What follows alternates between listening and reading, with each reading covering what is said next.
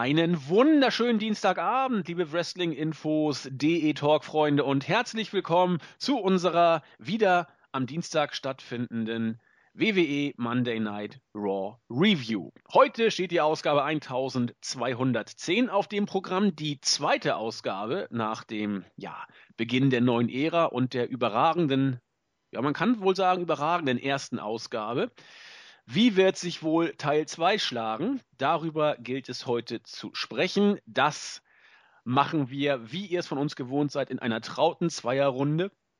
Und weil wie immer viel gearbeitet wird, obwohl wir Ferien haben, oder viel Fahrschule gemacht wird oder Pokémons gefangen werden, ähm, habe ich ein Kollegen dabei, der nicht zum, was ich Standardteam gehört, aber mittlerweile doch wohl auch als etabliert bezeichnet werden kann. Deswegen freue ich mich, dass er wieder an meiner Seite ist. Herzlich willkommen, der Jan Pfeffi, unser Jan. Schönen guten Abend und danke für die einleitenden Worte. Ich äh, versuche mich gut zu schlagen. Ah, das da habe ich gar keine Bedenken, das klappt bei dir ja immer gut. Mit Headset sogar jetzt auch, habe ich gehört. Ja, ich ähm, habe mir sagen lassen, dass die Audioqualität beim letzten Mal, als ich dabei war, nicht ganz so überragend war. Und dann habe ich mir heute Morgen, äh, heute Abend, äh, bevor wir die Aufnahme jetzt hier gestartet haben, noch spontan ein Headset gekauft und ich hoffe, dass es diesmal ein bisschen besser ist. Ja, liebe Wrestling-Infos-Talk-Freunde, so sieht's bei uns aus. Unser Jan hat auch keine Kosten und Mühen gescheut, sich gleich zu Herzen genommen und umgesetzt. Das Headset ist da. Ich habe in der Probeaufnahme auch gemerkt, gar kein Rauschen in irgendeiner Form. Jetzt muss nur der Skype-Recorder durchhalten. Und dann haben wir die Review auch irgendwie im Kasten. Drücken wir die Daumen, klopfen auf Holz und gehen rein in die Show. Ich würde mal sagen, wie wollen wir es machen? Entweder wir gehen direkt in die Card oder ne, wir können doch einfach mal kurz das äh, zu Anfang bringen, was, glaube ich, den meisten äh, so ein bisschen auch äh, unter den Nägeln brennt. Die Frage, stank Raw Nummer 2 nach dem Neubeginn total ab? War es genauso gut wie die erste Ausgabe oder irgendwo dazwischen? Ich würde für mich die Frage so beantworten, das war nicht so überragend gut wie die erste, aber im Vergleich zu dem, was wir die Monate davor haben, für mich auch eine richtig gute Raw-Ausgabe.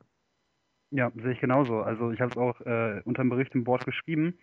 Im Verhältnis zur letzten Woche war das natürlich nicht so überragend, aber wenn man mal ganz ehrlich ist, kann man auch nicht jede Woche so eine Show bringen, wie es letzte Woche war. Ich meine, wir hatten ähm, ein Debüt von Finn, von Finn Balor, der auch unglaublich gut abgeliefert hat, den man gleich in den Main Event geholt hat.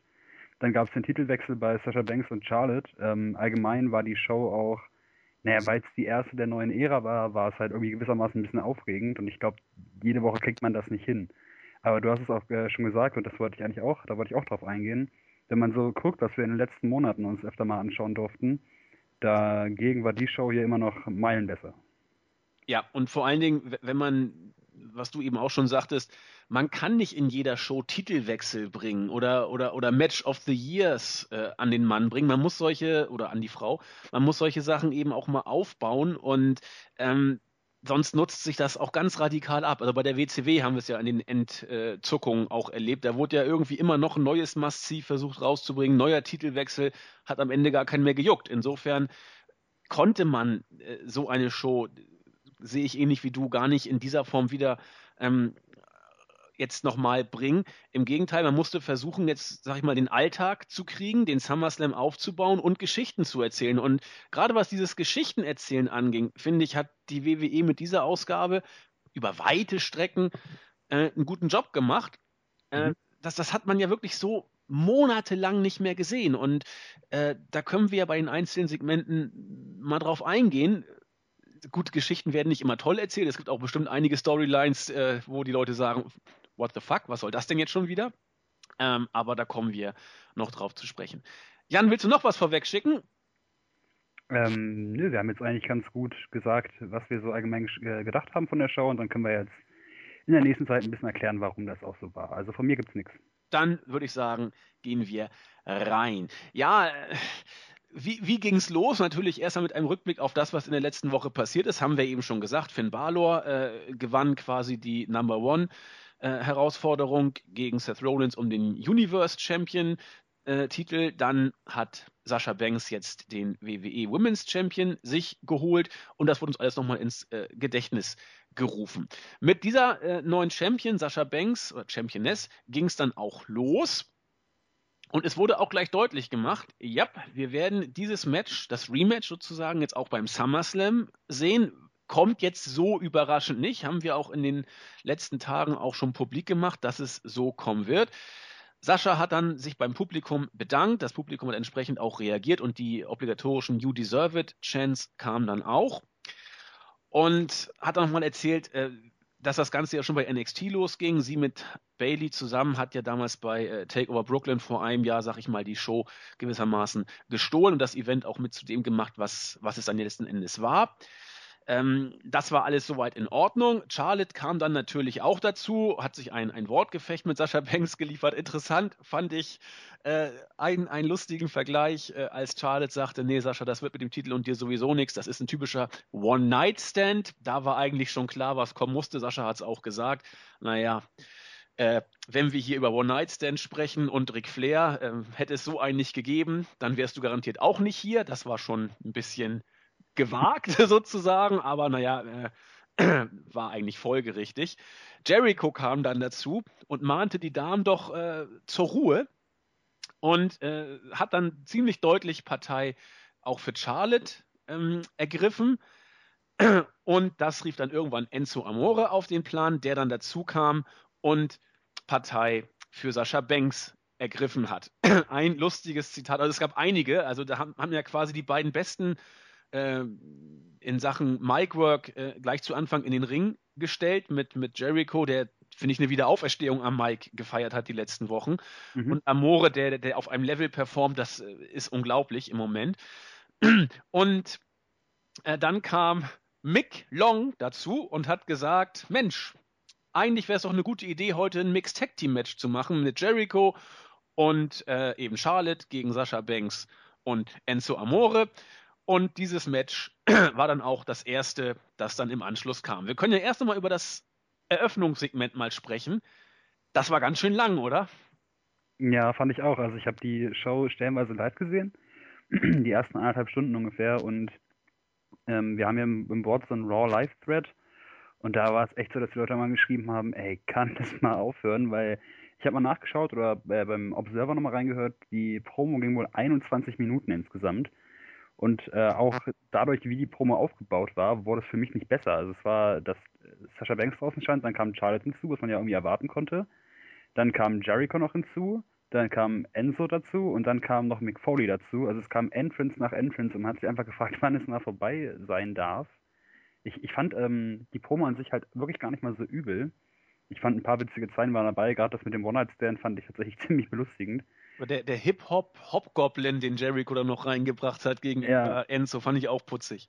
Ja, also wenn's, du hast es ja gesagt, wenn es ums Reden geht, dann stehen da natürlich Leute im Ring, die da wirklich was auf dem Kasten haben. Also speziell Jericho und Amore haben sich da ein Wortgefecht geliefert, das eigentlich wirklich unterhaltsam war, wäre es halt im Endeffekt nicht so lang gewesen. Denn fünf, fünf bis zehn Minuten weniger und das Ganze wäre für mich richtig gut gewesen. So war es halt ein bisschen, ja, langsam. Ver vergleichen wir das doch mal mit den Raw-Ausgaben, die wir davor kannten. Da ging jede Ausgabe eigentlich mit einer Promo der Authority los, die auch ungefähr so um die 15 bis 20 Minuten ging. Das war für manche vielleicht oder mag gewesen sein ein Rückfall in alte Raw-Zeiten. So, so schlimm fand ich es nicht. Das Segment war lang. Es war auch, finde ich, genau wie du sagtest, ein Tick zu lang äh, und zog sich gerade am Ende hin wie Kaugummi. Aber man hat, wenn man solche Segmente bringt, ich weiß nicht, wer es im Board geschrieben hat, auch ein User hat es geschrieben, das fand ich sehr gut auf den Punkt gebracht, dann doch bitte mit, äh, mit dem Besten, was man am Mic auch zu bieten hat. Und das sind nun mal derzeit mit Jericho und, und Cass.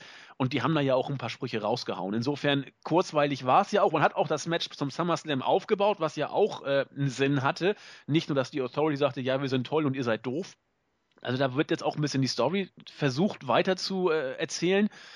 Und äh, insofern war es, finde ich, jetzt nicht ganz so krass, wie es in den Raw-Monaten zuvor war. Aber äh, Kurzweil ist tatsächlich dann auch anders. Ne? Das ja, das sehe ich auch so. Und ähm, auch nochmal den Bogen da zur Authority zu schlagen. Also klar, es war wieder mal am Anfang eine lange Promo, aber ich finde, es ist immer so ein Unterschied, mit wem man diese Promo da auf die Beine stellt. Also, dass die Leute irgendwann von der Authority genervt waren, und ich glaube, da sind wir beide auch mit von betroffen. Ähm, das lag wahrscheinlich einfach daran, dass es Woche für Woche immer die gleichen Akteure waren, die rauskamen und im Prinzip immer wieder das gleiche erzählt haben. Und jetzt ist es halt so, dass die Shows halt mal von verschiedenen Leuten immer wieder eröffnet werden. Und das ist dann zwar auch manchmal ein bisschen zu lang, aber so weit zu gehen, dass ich das so schlimm wie die Authority fand, das äh, finde ich ein bisschen heftig. Ja, nee, das, das denke ich auch. So, so weit war es auch nicht. Aber naja, der Fluch der dritten Stunde, man muss die Shows dann ja irgendwie auch voll machen. Ne? Und naja, 21 Minuten, da ist dann schon ordentlicher Batzen an Zeit weg. Wir wissen auch, wenn man die Show nachher gesehen hat, wo gespart wurde, nämlich bei den Matchzeiten. Die waren nämlich teilweise äh, nicht ganz so lang, wie man das aus der Vorwoche gekannt hat. Aber nun gut, begonnen hat die Show dann wrestlerisch mit dem eben angesprochenen Mixed Tag Team Match. Charlotte und Chris Jericho mussten gegen Sascha Banks und Enzo Amore ran und haben das Match tatsächlich auch gewonnen nach äh, gut zehn Minuten. Ähm, du kannst noch ein bisschen was ausführlicher zum Match vielleicht gleich sagen. Äh, ich fand es für ein Mixed Tag Team Match überraschend flott, wurde auch gut erzählt, fand ich, was ich immer ein bisschen komisch fand, äh, als im Ring Enzo und Jericho waren und beide waren angeschlagen und beide versuchten zu ihrer Partnerin zu kommen und den Tag-In zu machen, dass beide Mädels die Arme so entgegengestreckt hätten. Ist doch scheißegal, wer da zuerst taggt. Müssen doch eh dann äh, das nächste Mädel rein, weil Mann gegen m, Frau ist ja nicht. Insofern hätte man da auch ganz entspannt warten können, bis jemand zum Tag kommt. Wäre dann ja eh der andere auch eingewechselt gewesen. Aber egal. Ähm, Nee, also flott. Dana Brooke kam auch dazu, hat ein bisschen für Ablenkung dann auch gesorgt. Die war aber so, wie ich es gesehen habe, und da bin ich mit den Kommentatoren jetzt so gar nicht auf einer Linie, nicht matchentscheidend. Da haben ja Cole dann immer gesagt, ja, es fing alles an mit Dana Brooke. Durch diese Ablenkung konnte dann auch erst äh, Charlotte in die äh, Position kommen, die Natural Selection gegen Sascha Banks, also gegen die amtierende Championess übrigens, einzusetzen. Habe ich so krass jetzt nicht gesehen. Ähm, äh, ja, am Ende war es dann eben so, dass die Heels gewonnen haben. Big Cass kam noch dazu, hat dann nachher äh, den Tag gewissermaßen gerettet. Als äh, Jericho dann noch im Ring alleine war mit, mit Enzo, die Mädels haben sich ja schon auf dem Weg Backstage gemacht. Äh, ja, folgerichtig das Eingreifen und ja, ordentlicher Opener. Ja, fand ich auch. Also was du halt noch gesagt hast, also die Ablenkung von Dana Brooke war für mich auch auf keinen Fall matchentscheidend. Also die Kommentatoren haben es ja wirklich mit aller Mühe versucht, äh, versucht, irgendwie noch als solche da darzustellen. Aber ich weiß, ich weiß es nicht, es war halt auch recht spät in der Nacht, aber zwischen dem Pin von Charlotte und der Ablenkung von Dana Brooke lagen doch schon, also lag schon eine gewisse Zeit. Ja. Wenn das wirklich matchentscheidend aussehen sollte, hat man das irgendwie nicht ganz hingekriegt, denn wie gesagt, so sah es für mich überhaupt nicht aus. Ähm, das Match an sich, da hast du auf jeden Fall recht, war gut. Für die zehn Minuten, die es hatte, war es richtig gut geführt. Alle vier haben sich wirklich Mühe gegeben. Äh, Enzo ohne Cass ist ein bisschen ungewohnt, aber nicht zwangsläufig schlecht. Ich finde ihn in der Tag Team äh, Konstellation mit Big Cass trotzdem irgendwie besser. Aber schlecht ist es halt nicht. Und was mir besonders gefallen hat, äh, dass Kevin Owens noch bei den Kommentatoren saß und ich, ich weiß gar nicht mehr, wann das war. Ich glaube, äh, Sasha Banks hat so einen Double Knee Strike äh, in der Ringecke gezeigt. Äh, und Kevin Owens hat das nur kommentiert, von wegen, dass er den Move vor fünf Jahren schon in, in Indies gezeigt hätte und dass er sich den Move ausgedacht hatte und so weiter und so fort. Hat dann nebenbei noch ein bisschen Michael Cole äh, ja, beerdigt, wie er es immer macht. Das gefällt mir eigentlich immer ganz gut. Ähm, von daher, vom Gesamteindruck, war es für mich auch schwer in Ordnung. Also für einen Opener war es flott, wie du gesagt hast, und es hat schon Spaß gemacht. Ja, äh, gut, dass du es noch angesprochen hast. Ähm, Kevin Owens bei den Kommentatoren. Äh, großartig. Ganz, ganz große Klasse. Ich weiß nicht, was das, äh, doch, das, das blieb mir sogar noch in Erinnerung, dieses eine Zitat. Ich glaube, Cole war das, der gesagt hat, oh, I, I guess uh, she couldn't hear her oder so. Und da meinte er nur, ja, I wish uh, I couldn't hear you oder irgend so ein Spruch. Also er, er, er haut die Dinger da immer raus. Das ist äh, eine wahre Freude. Ja. Nee, war, fand ich auch. Also alles gut, gutes Match, SummerSlam aufgebaut, ähm, dass Big Cass noch kommt und da seinen Moment bei Raw kriegt, auch alles in Ordnung. Jericho, wie gesagt, seit, seit ein paar Wochen bin ich schwer begeistert von dem, was er da äh, erzählt, auch über seinen Schal immer, dass er viel Geld kostet und solche Geschichten. Das ist, das ist alles schon nicht schlecht und, und, und dafür bleibe ich auch dabei, kannst du ihn immer wieder äh, zurückholen und das war schon eine gute Geschichte. Ähm, eine Sache noch, ich habe vergessen, äh, das zu sagen. Du hast es, glaube ich, schon angedeutet. Das, was ich noch ein bisschen komisch fand, war, dass Sasha Banks am Ende gepinnt wurde. Ja. Ähm, ja, man, man muss es vielleicht so machen, könnte man sagen, wenn man vorhat, dass man das Match zwischen Charlotte und ihr aufbaut, aber ich weiß nicht. Ich weiß nicht, ob Sasha Banks überhaupt schon mal bei Raw großartig gepinnt wurde und wenn ja, dann eher sehr selten. Und das dann gerade zu machen, eine Woche nachdem sie den Titel gewonnen hat, nimmt dem Ganzen so ein bisschen den Schwung. Also ich habe trotzdem auf jeden Fall Lust auf das SummerSlam-Match, aber mh, hm, weiß ich nicht, ob es nicht in Ordnung gewesen wäre, wenn Jericho da einfach Amore gepinnt hätte. Wäre vielleicht, also für mich wäre es auf jeden Fall besser gewesen. Ja, denke ich eigentlich auch, weil ich meine, ich war auch kein Freund, dass Charlotte immer wieder äh, im, im Bank-Statement aufgegeben hat, als sie noch Championess war. Ja. Ich, ich, ich bin immer nicht so ein Freund davon, wenn, wenn der Champion in den Matches vor Titelmatches gepinnt wird oder zur Aufgabe gebracht wird. Das ist nicht so glücklich, einen, einen Champ darzustellen. Und, und du hast vollkommen recht. Lass doch Enzo den Pin fressen. Tut doch keinem weh. Und wenn du äh, Sascha den Pin eben wirklich geben willst, dann, dann lass das doch mit Dana deutlicher sein, was den Eingriff angeht. Dass du da irgendwie ihr einen über den Deckel ziehen lässt oder solche Geschichten, aber nicht so viel Zeit noch zwischen dem Eingriff und der Natural Selection verpassen lassen. Das kommt nicht so gut, glaube ich auch. Ne? Nee, ich fand's auch nicht gut. Gut, äh, die Bella Twins haben irgendeinen Female Athlete Award gewonnen. Das ist schön. Für die Teen Choice Awards. Nicht schlecht, mhm. nicht schlecht. Ähm, und dann kam das zweite Match.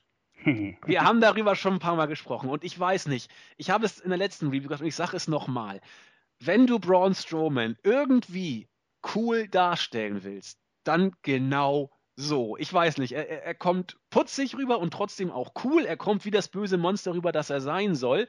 Diese ganze Geschichte kann ein überragender Running Gag werden. Braun Strowman und die Jobber äh, aus der jeweiligen Stadt, die irgendeinen Unfug erzählen wie, ja, äh, hallo, ich bin Byron Sexton und interview dich jetzt nochmal kurz, bevor du aufs Maul kriegst. Warum machst du das denn überhaupt? Naja, ich, ich krieg 1000 Dollar, in Klammern, ein Zehnfaches wäre vielleicht realistischer. Und wenn mhm. ich gewinne, dann kriege ich 5000 Dollar. Ja, dann äh, viel Spaß, Junge, äh, alles Gute. Und dann kommt Strowman da rein, äh, spult seine zwei, drei Moves ab, macht den Reverse Chokeslam und das ist grundsätzlich unter einer Minute vorbei, so auch dieses Mal 57 Sekunden. Ich finde das gut. Ich bleibe dabei. Diese Jobber-Matches sind nicht wirklich schlecht, gerade bei Leuten wie Nia Jax und Braun Strowman, die du einfach, die, die müssen hinter dem Ring, glaube ich, noch arbeiten ohne Ende. Da, das, das wird kaum anders gehen. Aber wenn du sie in den Shows halten willst und wenn du sie irgendwann für irgendwas aufbauen willst, obwohl sie beide, wie wir ja wissen, wrestlerisch doch limitiert sind, dann ist das doch der beste Weg. Ja, das sehe ich auch so. Also ich habe mit Jobber-Matches allgemein kein Problem. Ähm, vor allen Dingen, wenn es Leute wie Braun Strowman sind. Also ich weiß noch, als äh, Ryback noch ein Thema war, als er noch bei, bei der WWE war, aktiv. Ähm, da hat man sich mal wieder beschwert, dass die Matches von ihm viel zu lange gehen würden und dass er dadurch, dass er so lange Matches zeigt, oftmals zeigt, dass er auch limitiert ist. Und wenn man die Leute halt im Performance Center oder bei House-Shows äh, trainiert und lange Matches bestreiten lässt und sie so lernen, dann ist es auch okay, wenn sie im TV dann halt nur eine knappe Minute vor der Kamera sind, da kurz irgendwen weghauen. Und ähm, ja, ich habe damit überhaupt kein Problem. So haben sie ihre Zeit on air. Ähm, lernen tun sie wahrscheinlich, wenn sie auf Tour sind, von irgendwelchen Leuten, mit denen sie dann längere Matches bestreiten, aber für, für das, was es war, fand ich es in Ordnung. Und ich finde es tatsächlich eigentlich auch ganz witzig, wie äh, der Typ dann vor dem Match noch stand und meinte, ja, ähm, wenn ich wenn ich gewinne, kriege ich sogar 5000 Dollar und wollte sich extra Mühe geben und dann wird er halt innerhalb von 57 Sekunden komplett zerstört. Also ich kann damit schon was anfangen, muss ich sagen. Ja, gefällt mir auch unglaublich gut, weil da holen sie wirklich irgendwelche Pfosten. Also die zählen ja auch noch richtig gut, muss man dazu sagen. Also das, richtig, das sind also jetzt ja keine, keine Typen wie du und ich, die man da in den Ring gestellt hat, die da irgendwie ein paar Mal im, im, im Sportstudio waren oder sowas und dann so, so nun mach mal.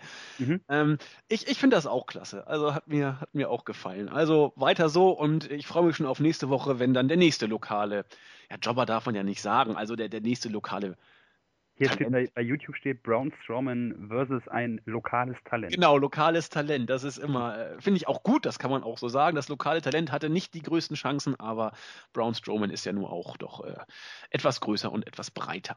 Und er hat wahrscheinlich seine 1000 Dollar bekommen, von daher kann er zufrieden nach Hause gehen und seine Freunde mal zum Essen einladen. 1000 Dollar ist klar, ne? Ist klar. okay. ähm, weiter geht's. Das, jetzt kommt ein Punkt, den ich den ich gut finde. Das sage ich auch ganz ehrlich. Und das ist eine der, was ich Facetten, die für mich erst seit, seit letzter Woche in dieser Deutlichkeit da sind. Es ist überhaupt nichts Weltbewegendes, aber es ist ein kleines Detail, das äh, bei diesem Geschichtenerzählen unglaublich gut zur Geltung kommt. Nämlich das folgende Backstage-Segment. Stephanie und Mick Foley haben sich unterhalten und Stephanie sagte, Mensch, das hier, das mit dem Mixed Tag Team Match, gute Idee. Äh, so kriegen wir Shane in den Schatten gestellt mit seinem blöden Smackdown live. Muss man immer live dazu mhm. sagen, neuerdings. Äh, das läuft. Die haben sich also gefreut. Dann kommt Mark Henry dazu. Äh, wie gesagt, der ist ja so seit Monaten unter Ferner liefen, wenn er überhaupt irgendwo noch auftritt. Ist ja nur auch nicht mehr der Jüngste, sollte ja auch eigentlich schon längst nach WrestleMania eine Karriere beendet haben, ist immer noch da und sagte jetzt, ja, hallo, ist das eigentlich wirklich so? Der geht als WWE-Botschaft zu, zu, Olympischen Spielen nach Rio. Gibt es da überhaupt sowas wie ein WWE-Botschafter? Ich werde das, werd das mal nachprüfen. Auf mhm. jeden Fall on air sagte er, er wird jetzt ja zu den, äh, Botschaft, äh, zu den Spielen nach Rio fahren. Die gingen, glaube ich, Donnerstag, gehen sie, glaube ich, sogar los. Ich freue mich schon drauf. Mhm. Ähm, aber wo ich schon mal da bin, in der Hall of Pain, wurde umgebaut. Es gibt noch einige freie Plätze und ich bin wieder da und will mal zeigen, was ich so alles auf dem Kasten habe. Deswegen äh, gebt mir mal ein paar Gegner. Gerne auch ein Titelmatch. Ja, sagt Stephanie, warum eigentlich nicht? Äh, Rusev ist ja US-Champion und du hast ja gegen Rusev schon 2014 diverse Male versagt. Also das hat sie natürlich nicht gesagt, aber wir erinnern uns ja zurück 2014, äh, als Rusev da groß aufgebaut wurde. Jack Swagger war damals eine Fehde und äh, auch Mark Henry. Gut. Big Show, ja, Big Show auch. Du hast ja recht. Auch, auch, auch im, im Accolade musste Big Show aufgeben. Ja, da kam er auch als amerikanischer Held, kamen die drei ähm, immer Groß, Ring großartig. und dann. Ne? Du hast vollkommen recht. Big Show ist mir fast durchgerutscht. Das war fast das Beste noch, genau. Ja. Auf jeden Fall bekommt Mark Henry, wie, äh, er kommt wie die Jungfrau zum Kind zu einem Titelmatch und das fand dann eben äh, im Laufe der Show auch noch statt. Also wie gesagt, es, es ist letzten Endes, hätte man in den früheren, oder anders gesagt, in den früheren Raw-Ausgaben, hätte man dieses Match vielleicht auch mal gebracht unter Fenner liefen. Entweder als Singles-Match, vielleicht sogar als Titelmatch. Aber man hätte es, glaube ich, nicht in dieser Form mit dieser kleinen Vorgeschichte angekündigt. Und das ist etwas, was sich für mich in den ersten beiden Raw-Ausgaben geändert hat man erzählt in den Shows kleine Geschichten, so nach dem Motto Anything can happen und es kann auch eine ganze Menge passieren in der WWE. Das und warum dieses Match zustande kommt. Dass Henry das Match nicht gewinnen würde, war, glaube ich, den allermeisten klar. Aber dass man so ein bisschen erzählt, wie es dazu kommt, das finde ich ist ein großes Plus im Vergleich zu den Monaten zuvor. Ja, also man erzählt halt auch mal nicht nur im Main Event eine Geschichte, sondern versucht halt allgemein irgendwie Sachen aufzubauen. Und ähm, Sachen anzukündigen. Also wenn man jetzt, ähm, das war jetzt nach dem zweiten Match, hat man angekündigt, dass halt Mark Henry heute auf Rusev treffen würde. Und ähm, im Prinzip hat man den Zuschauer schon gesagt, was noch auf ihn zukommt. Das ist bei einer Show, die drei Stunden geht, eigentlich nie verkehrt. Dass man dem äh, Zuschauer vielleicht auch einen Grund gibt, dann zu bleiben. Und ähm, ja, man baut halt kleine Sachen innerhalb der Show auf, die dann später folgen werden. Und es ist nicht nur der Main Event, der relevant ist. Das finde ich allgemein immer recht gut. Und äh, Stephanie hat ja auch gesagt, äh, eigentlich hätte sie für Mark Henry eher eine Mentorenrolle vorgesehen, aber er bekommt jetzt dieses Match und genau diese Mentorenrolle nimmt er ja gewissermaßen jetzt nicht, es wird nicht on-air gesagt, aber er nimmt es ja gewissermaßen ein. Also er legt sich dann für Rusev hin, ähm, ist mit Sicherheit auch äh, ein Veteran gewissermaßen. Von daher gibt es da eigentlich überhaupt nichts dran auszusetzen. Es war vollkommen gut, so wie man es gemacht hat und das Match kam mir dann nachher auch. Genau, also einfach mal auch äh, in allen Kartregionen Geschichten erzählen. Das hat man ja vorher im Ansatz auch gemacht, aber irgendwie auch das Gefühl geben, dass sie eine gewisse Relevanz haben können. Also Mark Henry hätte ja theoretisch den Titel holen können durch irgendeinen Upset oder was auch immer. Und ja. ähm, das bewegt mich doch als Durchschnittsfan dann auch dazu dran zu bleiben. Also das gefällt mir echt gut, dass man der Show eine gewisse, eine gewisse Struktur dann auch dadurch verleiht. Gut, kommen wir zu einer Storyline, wo ich glaube ich relativ alleine stehe, denn mir gefällt sie ganz gut. Muss ich leider, leider ja, Gottes, wirklich? ja, doch, doch. Ich, du kannst auch gerne gleich äh, und so weiter und so fort. Mhm. Ähm, Golden Truth sind ja insbesondere Art Truth völlig begeistert äh, von Pokémon Go. Und sie versuchen an jeder Ecke, in jeder Stadt irgendwelche neuen Pokémons zu fangen. Das war das Thema äh, in der letzten Woche und es war auch das Thema wieder in dieser Woche. Diesmal mussten nämlich Golden Truth ein Tag Team Match bestreiten. und zwar das dritte Match des heutigen Abends gegen die nie zu unterschätzenden Shining Stars. Ich weiß nicht, wann wir das letzte Mal überhaupt bei Raw äh, aktiv gesehen haben, äh, dass sie wirklich äh, eine Rolle gespielt haben im Ring. Dieses Mal durften sie, wie gesagt, gegen Golden Truth antreten. Das Ganze ging mal gerade zwei Minuten. Hier von einem richtigen intensiven Tag-Team-Match zu sprechen, kann man sich, glaube ich, schenken. Denn Goldust war im Ring, hat mal ein paar Aktionen gezeigt, mal eingesteckt. Art Truth fand es total super, auch am Ring stehend irgendwelche Pokémons zu fangen. Er hat, glaube ich, auch eins erwischt. Hat dadurch leider den Hot Tag von Goldust verpasst. Auch als er dann gemerkt hat, oh, äh, Goldust ist jetzt ja da, hat er aber auch gemerkt, dass sein Handy runtergefallen ist. Hat er lieber schnell das Handy nochmal gesucht. Dadurch äh, konnte dann entsprechend Goldust nochmal nicht äh, R-Truth einwechseln. Dadurch wurde dann entsprechend er auch eingerollt von Primo und nach zwei Minuten war das Match dann vorbei. Das ist Trash, das ist schlecht, aber auch hier wird eine Geschichte erzählt und ihr könnt mich totschlagen. Äh, dieser Comedy-Mist mit R-Truth und Goldust, wie, wie lange man das aufgebaut hat, diese beiden überhaupt zusammenzubringen. Und wir sind hier in der untersten, untersten Undercard. Und wenn man irgendwo trashige Comedy-Geeks hat, dann doch hier. Äh, insofern, ich kann damit leben und jetzt gib mir den Todesstoß, Jan. so weit würde ich gar nicht gehen. Ich ähm, will auch nicht sagen, dass ich dich jetzt dafür verurteile, dass es gut ist. das ist ja nett. ich will einfach nur sagen, dass ich einfach, ich finde es äh, erstens ziemlich furchtbar, zweitens ziemlich dusselig und letztendlich auch einfach, weiß ich nicht, also das ist wieder der Moment, wenn man, ich habe die Show ja wie gesagt stellenweise live geguckt und ähm, da stelle ich mir mal so vor, dass meine Freundin äh, die ja geschlafen hat, vielleicht nachts mal aufwacht, ins Wohnzimmer schaut und ich da sitze, mitten in der Nacht und mir das angucke. Ich glaube, dann wird sie sich auch fragen, warum ich in dem Moment nicht lieber ins Bett gehen sollte, denn ich fand das wirklich absolut zum Wegwerfen. Also, keine Ahnung, man hat es lange aufgebaut und ähm, klar, man muss natürlich äh, sagen, die haben, wenn sie es lange aufgebaut haben, jetzt auch was draus gemacht. Also es ist auch aktiv in den Shows zu sehen, aber mehr Lob kann ich dafür leider nicht loswerden. Für mich war das leider gar nichts. Ich finde es äh, vollkommen nachvollziehbar, wenn Leute Trash gut finden. Ich finde auch einige trashige Sachen wirklich lustig, aber das gehört leider nicht dazu. Okay, also jetzt mache ich mich, glaube ich, in Gänze unbeliebt. Ich würde lieber noch zwei, drei Segmente mit Art Truth und Goldust gucken als Sharknado 4. Das muss ich so deutlich sagen, weil mit Sharknado konnte ich überhaupt nichts anfangen. Äh, gut, dass Julian jetzt nicht zuhört. Der ich bin auch großer Fan. Also ich muss äh, da für Julian sprechen. Okay. Und, äh, ja, du siehst mich ja nicht, aber ich habe meine Augenbraue gerade sehr weit hochgezogen, als du es gesagt hast und kann das überhaupt nicht nachvollziehen. Ach ja, ist, äh, seht ihr, also vom wegen, äh, dass wir beide uns immer so einig sind, wir sind uns auch relativ häufig nicht einig. Mal gucken, wie es im nächsten Segment ist. Mhm.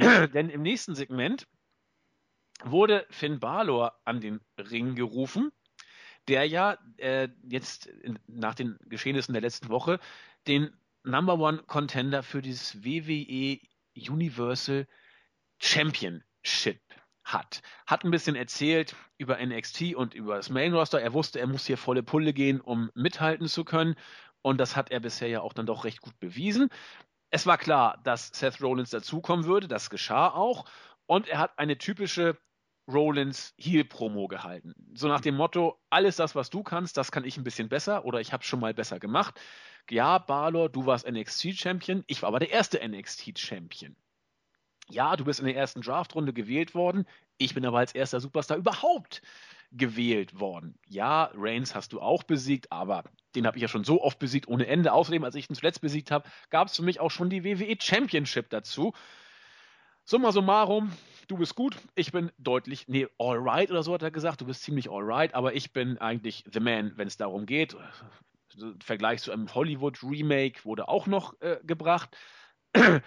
Das hat Finn Balor ja genommen wie ein Mann, nicht auf sich sitzen lassen, aber auch nicht durchgeredet und sagte, pass mal auf, äh, wir werden mal sehen, was beim SummerSlam passiert. Und da wirst du ordentlich den Arsch von mir versohlt bekommen. In, in herrlichem irischen Akzent. Ich habe mal drauf äh, geachtet, wer mir hier in diesem Promo-Duell besser gefallen hat. Und ich bin mal gespannt, wie du es gesehen hast. Für mich war es tatsächlich Seth Rollins. Das sehe ich genauso. Also, ähm, Finn Balor ist jetzt nicht irgendwie schlecht am Mike oder. Ich, also, ich finde ihn erstens außer, äh, äußerst charismatisch finde ihn am Mikrofon jetzt nicht verkehrt, aber Seth Rollins hat das schon ziemlich gut rübergebracht und ich finde allgemein, dass er wenn es um Sachen reden geht, dass Seth Rollins als Heel unglaublich äh, gut ist. Und auch gerade die Punkte, die er gebracht hat, von wegen, ja, du warst der NXT-Champion, ich war aber der Erste, du warst der, äh, bei den ersten Drafts, ich war aber der erste Draft-Pick, das war irgendwie schon ziemlich cool gemacht. Also diese Story aufzubauen von wegen, ja, du bist ganz gut, aber gegen mich stinkst du trotzdem ab. Ich fand das von Seth Rollins sehr, sehr gut. Von Finn Balor fand ich es aber auch nicht schlecht. Also ich fand beide gut, aber Rollins deutlich besser. Gehen wir doch mal auf Finn Balor noch mal ein bisschen ein. Das war jetzt ja das erste Mal, dass wir ihn im Main Roster, sag ich mal, ausführlich und lange in einer Konfrontation mit einem absoluten Superstar, muss man über Seth Rollins sagen. Nicht nur, weil er ja. als, als erster ge, gepickt wurde beim Draft, sondern weil 2015 war ja über weite Strecken tatsächlich sein Jahr, kann man mhm. wohl sagen. Mm, ähm, wie soll ich's, ich sehe es du hast es so schön gesagt, er ist unglaublich charismatisch, Finn Balor. Das, das, davon lebt er auch neben dem, was er im Ring abliefert. Und am Mike ist er gut, auch mit diesem irischen Akzent, dass das, das, da weiß ich noch nicht, ist das etwas, was ihn eher ausmacht, was vielleicht ein bisschen komisch rüberkommt? Er ist gut, richtig gut, aber er ist tatsächlich vielleicht noch nicht ganz auf Rollins Niveau. Kommt er da noch hin oder wird er auf diesem Level bleiben? Was meinst du? Hm, schwer zu sagen. Also von wegen kommt er da noch hin, was ich allgemein recht erstaunlich fand. Ich habe das heute Nacht gesehen und das wirkte für mich so ein bisschen so, als würde Seth Rollins so mit dem, äh, mit dem aufsteigenden jungen äh, Talent sprechen. Dann habe ich mal nachgeschaut und äh, dann ist mir aufgefallen, dass Finn Balor tatsächlich fünf Jahre ja. älter ist als Seth Rollins. 30 und 35, ne? Ja, ja genau. Ähm, was heißt, kommt er da noch hin? Ich glaube, dass das so eine Sache ist, die einem, wie man so schön sagt, in die Wiege gelegt wird. Ähm, und ich glaube, dass er, ich, ich weiß es natürlich nicht, aber ich weiß auch nicht, ob er wirklich noch viel weiter nach oben kommt, wenn es um seine Arbeit am Mikrofon geht. Also er ist nicht übel, aber ich glaube, viel weiter nach oben geht es da mit ihm nicht. Denn auch bei NXT hat er oft geredet und das war auch alles mal ganz gut. Aber ich glaube, er ist so langsam an seinem, an seinem Limit angekommen, würde ich jetzt jedenfalls so schätzen. Ja, denke ich nämlich auch, denn du hast es jetzt schon gesagt, was ich eigentlich auch noch angesprochen hätte. Finn Balor ist der ältere von beiden. Ja. Finn Balor hat in Japan jahrelang eine, eine ganz große Rolle gespielt auch. Äh, diverse Titel ja auch gehalten und, und den Bullet Club angeführt ich glaube, Finn Balor, wie wir ihn gesehen haben, ist Finn Balor, wie er ist und wie er auch weiter performen wird in der WWE. Er wird sich noch ein bisschen an gewisse Sachen anpassen, da wird man schon drauf achten und ihm das auch sehr, sehr deutlich sagen, was man von ihm erwartet. Und Profi, wie er ist, wird er darauf auch reagieren. Ja. Ähm, aber ich glaube, Finn Balor äh, hat am Mike ist er nicht schlecht, er ist auch gut, aber er hat noch Stärken oder noch Facetten, wo er noch wichtiger ist oder wo er noch stärker punkten kann als sein Mic-Work. Und ich glaube, darauf wird man sich bei ihm fokussieren, auf seine Ausstrahlung im Ring, auf seine Fähigkeiten im Ring und auf sein äh, Charisma im Aussehen. Und ich glaube, das ist der Finn Balor, auf den wir uns bei der WWE in den folgenden äh, Wochen und Monaten auch freuen dürfen, denke ich mal. Ja. So. Jetzt habe ich gehustet und äh, machen wir weiter. Zu dem Segment noch was oder Jan? Hatten wir, hatten wir schon zum Ende besprochen, also das mit der Ach, Attacke? Nee. nee. hatten wir noch nicht, natürlich. Am Ende. Ja noch. Die, die, Attacke kommt dann ja noch, nachdem dann entsprechend Finn Balor eben sagt, pass auf, beim SummerSlam werde ich dir schon zeigen, was eine Hake ist, und dann werden wir sehen, wer das bessere Ende für sich hat. Hat dann äh, Roland so ein bisschen genickt, so ja, ja, schon okay, deutete kurz an, weggehen zu wollen, hat dann aber umgehend versucht, Balor anzugreifen und der hat dann eben äh, mit, seinen, äh, mit seiner Kick-Variante, diesem Pelé-Kick, dann von, was ich, Rückwärtssalto und Boing auf den Dez, äh, ihm einen mitgegeben und tatsächlich dann dieses Segment für sich entschieden. Ne?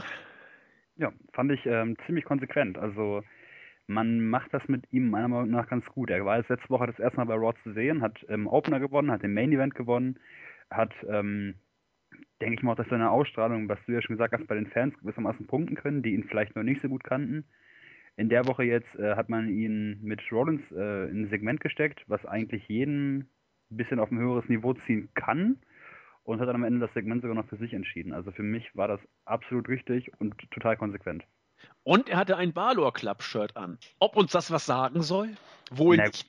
Das trägt er aber auch schon seit Monaten oder hat den äh, bei dem Entrance auf dem Titantron stand ja auch immer schon Balor Club. Also ob da was kommt und wann da was kommt, ich glaube, da müssen wir noch ein bisschen geduldig sein. Ja, ist auch die Frage, wie man es definiert. Man könnte ja auch so was ich damals die C-Nation oder Hulkamaniacs genau. oder sowas, okay. das quasi Roman Empire, dass das jetzt quasi der Balor Club ist, alle Fans sozusagen von Finn Balor. Äh, ich glaube fast auch, dass es in die Richtung gehen wird. Die, die Shirts werden auch gut laufen, da bin ich eigentlich recht guter Dinge. Aber ich denke nicht, dass wir jetzt in absehbarer Zeit deswegen Anderson und Gallows bei Finn Balor sehen werden. Im Gegenteil, der ist ja nun auch erstmal Face und wird es auch bleiben, denke ich mal. Aber kann sich alles ändern. Finn Balor und Finn Balor. Luke Gallows und Carl Anderson hatten wir gerade angesprochen. Äh, Stichwort roter Faden für die Show und sagen, was passiert. Die werden heute noch auf The New Day treffen. Und einer von New Day muss natürlich, da wir ein ganz normales Tag-Team-Match haben, dann verbannt werden. Mal gucken, wer es sein wird. Dann stand als viertes Match das bereits angesprochene und entsprechend aufgebaute United States Championship Match auf dem Programm. Rusev gegen Mark Henry. Am Ende hat Rusev das Ding nach sechseinhalb Minuten gewonnen im Accolade. Ich habe mich noch oder ich habe noch diese vorhin schon angesprochenen Matches aus dem Jahr 2014 in Erinnerung. Von denen hatte ich mir damals ein bisschen was erwartet und ich weiß, dass ich sie letzten Endes relativ enttäuschend fand. Dieses Match war jetzt mit sechseinhalb Minuten von der Länge her nicht überragend, aber es kam mir irgendwie flotter vor als die Matches aus dem Jahr 2014. Ich weiß gar nicht warum. Henry ist jetzt noch älter geworden, nicht beweglicher geworden, aber irgendwie fand ich es für die, für, für, die kurze Zeit oder für die, für die relativ kurze Zeit ganz, ja, ganz kurzweilig. Interessant ist eigentlich aber auch bei dieser Paarung nicht unbedingt das Match, sondern das, was danach passierte. Fand ich ganz, ganz wichtig. Denn erstmal erzählt Rusev uns, dass er ein, ein toller Athlet ist und ein Natural Born Winner. Das äh, fand ich großartig. Hat er noch ein bisschen über Amerika abgelästert und über Mark Henry. Hier, das ist euer größter Gewinner. Na, herzlichen Glückwunsch, das kann ja nichts werden mit euch. Und dann kam tatsächlich das Theme von Roman Reigns. Da können wir gleich noch ein bisschen drüber sprechen. Der kam dann an den Ring Reaktionen waren nicht so buig wie sonst, will ich mal sagen. Gab einen Stare-Down, ein kleiner Brawl, wo zuerst Rusev tatsächlich die Oberhand hatte, aber zwei Superman-Punches äh, brachten dann das Blatt zum Wenden. Also, wir haben hier wohl relativ sicher jetzt Roman Reigns im Geschehen um die United States Championship. Darüber können wir nochmal sprechen und über das Match auch. Ja, also das Match erstmal zwischen Rusev und Mark Henry war, wie du gesagt hast, auf jeden Fall deutlich besser als die vor ähm, ein, zwei Jahren. ja, 2014 meine ich war das. Ja, um, um, um und bei diese Zeit, ein Tick später. Ja, also ungefähr zwei Jahre her. Ich fand es auch besser als die von damals, was aber auch vielleicht daran lag, man hat das nicht zu häufig gebracht. Also man bringt es jetzt einmal vermutlich und dann war es das und das ging auch nur diese sechseinhalb Minuten. Und ich glaube, dass ähm, die die Matches, die damals bei den pay sogar liefen, dass die deutlich länger waren. Also dass die zehn Minuten plus gelaufen sind. Ja, ist auch so. Und ähm, ja, weiß ich nicht, Mark Henry ist nun mal relativ unbeweglich, ist auch nicht mehr der Jüngste. Und ähm, ja, Rusev kann aus ihm dann natürlich auch in 10, 12, 13, 14 Minuten kein perfektes Match rausziehen. Jetzt hat man sich dazu entschieden, den beiden ein bisschen weniger Zeit zu geben. Und das ist für mich auch, auch die absolut richtige Entscheidung gewesen. Denn so war das Match eigentlich recht, recht flott. Es war ganz gut anzusehen und es war jetzt nicht so, dass man gedacht hat, boah, kann es mal vorbei sein, sondern es lief eigentlich ganz gut. Ja. Also das, das Match selbst fand ich in Ordnung. Dass ähm, Reigns danach rauskam, fand ich tatsächlich richtig überraschend. Ähm, ich hatte jetzt auch nie keinen heißen Kandidaten irgendwie gerade im Kopf, aber dass es ausgerechnet Roman Reigns sein würde, der rauskommt, wenn Rusev schlecht über Amerika spricht, wundert mich schon.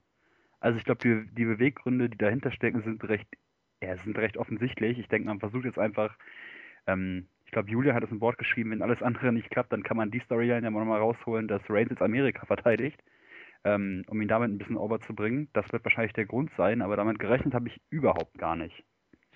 Ähm, wir können ja mal darüber sprechen, wie man das finden soll oder auch nicht. Denn als ich das gesehen habe, habe ich gesagt, ja, das ja. ist gut, das passt, das ist, das ist genau richtig. Man hat ewig versucht, Reigns auf Krampf in den Main Event zu bucken, ihn quasi als Singles Wrestler zwei, drei Stufen zu überspringen oder überspringen zu lassen, weil Vince eben sagte, er ist es. Er soll es sein.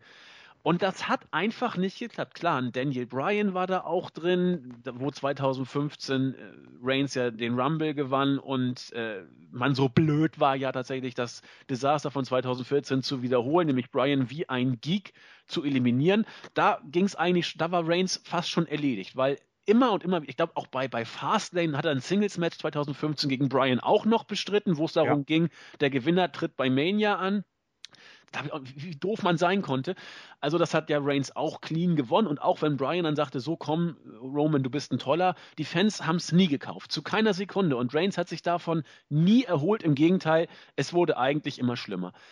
Und wenn man mit Reigns jetzt, wenn man ihn nicht zum Heel turnen möchte, was man derzeit wohl nach wie vor nicht vorhat, also ganz offensichtlich nicht vorhat nach diesem mhm. Segment, dann ist es doch das Beste, ihn A auf kleinerer Flamme erstmal performen zu lassen und B äh, entsprechend um einen kleineren Titel antreten zu lassen. Und C, dann gegen einen Rusev, den man gerade ordentlich wieder aufgebaut hat, der an jeder zweiten Ecke sagt, Amerika ist scheiße, auch wenn Reigns jetzt kein Amerikaner ist.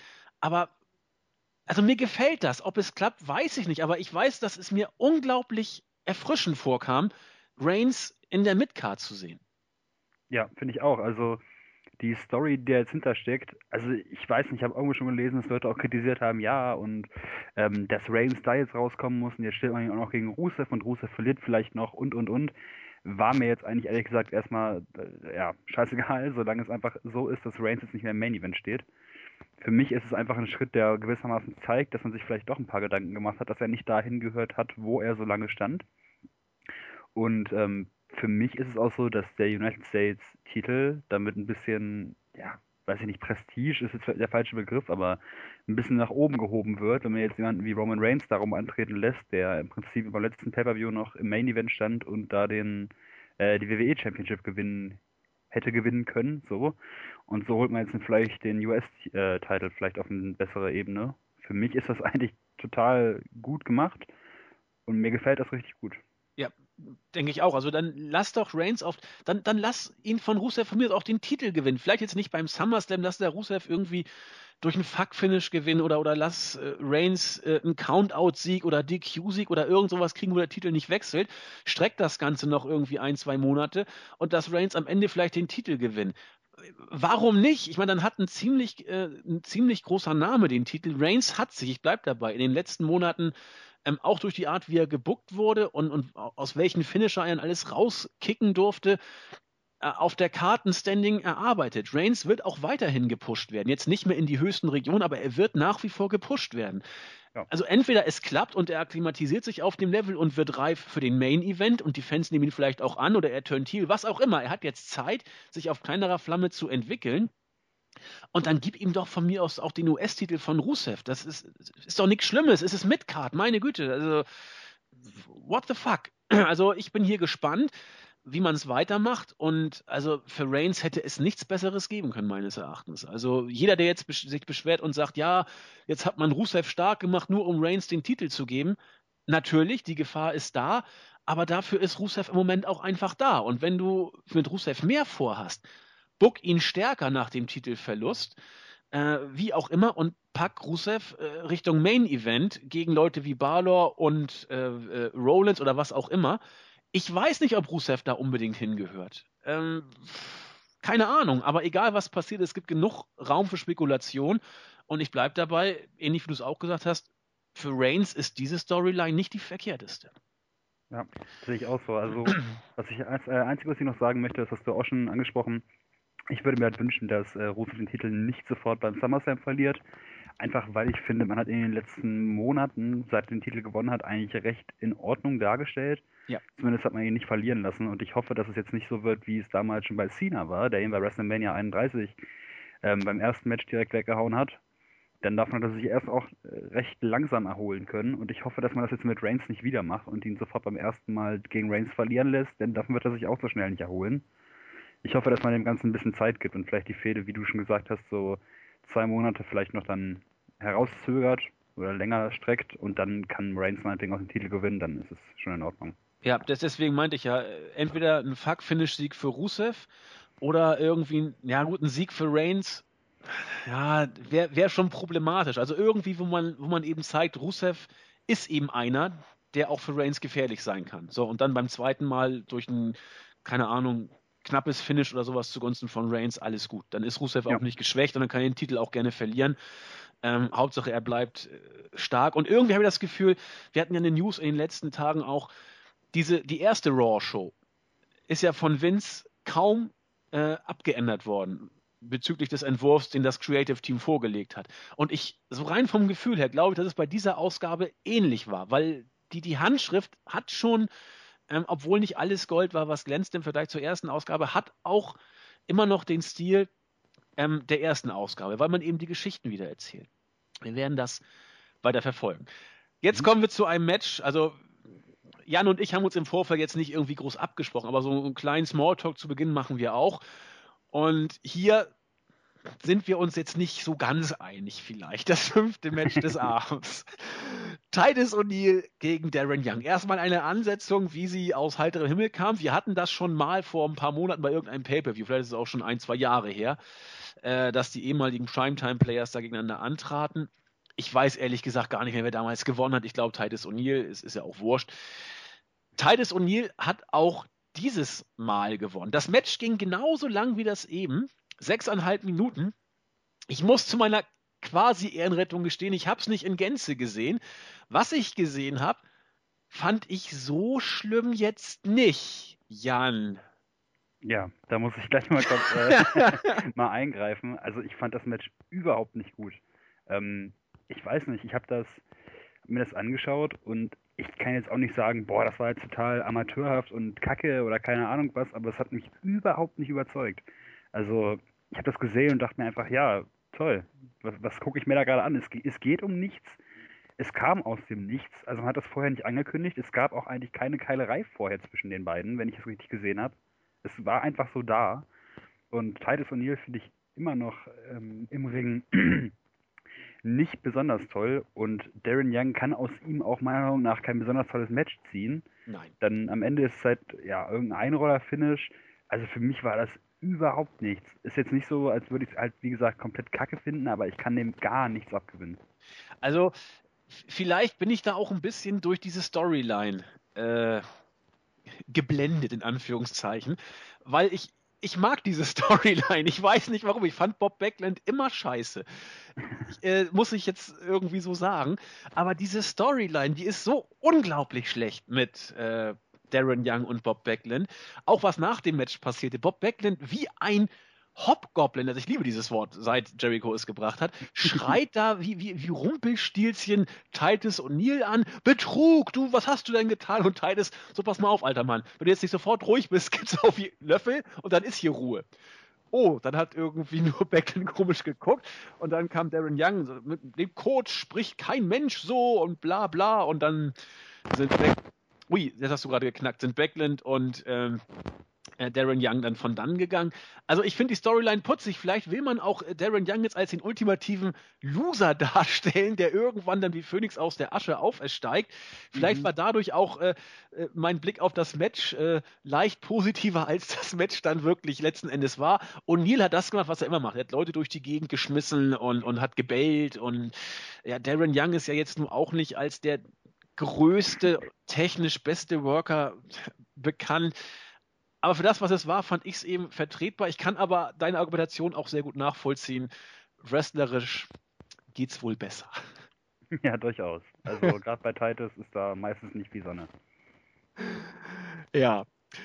Und was mir auch aufgefallen ist, dieses Match hat man tatsächlich nicht irgendwie vorher angekündigt oder erklärt, wie es dazu kam. Das hätte ich mir noch ganz äh, gewünscht, irgendwie vorher noch, keine Ahnung, dass Titus O'Neill sagte, Darren, ich war der bessere Primetime-Player, heute klären wir es oder irgend so ein Unfug dann hätte man da noch eine Geschichte zu gehabt. Das war mir ein bisschen zu sehr out of nowhere, aber nun gut. Ein weiteres Segment mit Stephanie McMahon und Mick Foley. Äh, erstmal hat Stephanie äh, Mick mit neuer Technik ausgerüstet, hier in diesem komischen äh, Blog mit Aufschreiben und so, die Zeiten sind vorbei. Seamus sagt, äh, Seamus kommt vorbei und sagt, der Moment, Mark Henry, die Graupe vom Herrn, kriegt ein Titelmatch. Wieso eigentlich ich nicht? Cesaro kommt auch dazu und sagt, das ist ein neues Heulsusen-Image vielleicht. Wieso? Ich bin auch so spät gedraftet worden. Großer Skandal. Ich hätte auch gerne ein Titelmatch. Foley sagt, naja, du bist eigentlich ein super Typ. Ich hätte dich auch eher genommen. Aber wer verletzungsanfällig ist, der hat eben Pech. Also interessant, wie man da auch äh, real life sozusagen vor die Kamera zieht. Cesaro hat ja nur einige ziemlich krasse Verletzungen äh, einstecken müssen. Ja. Und das dann so vor die Kamera zu bringen, ich weiß nicht, ich weiß nicht. Wie dem auch sei, Foley macht das ganz elegant. Ich setze ein Match an. Seamus, du trittst gegen Cesaro an und der Gewinner bekommt irgendwann mal irgendein Championship-Match. Viel Spaß. Das, was war das?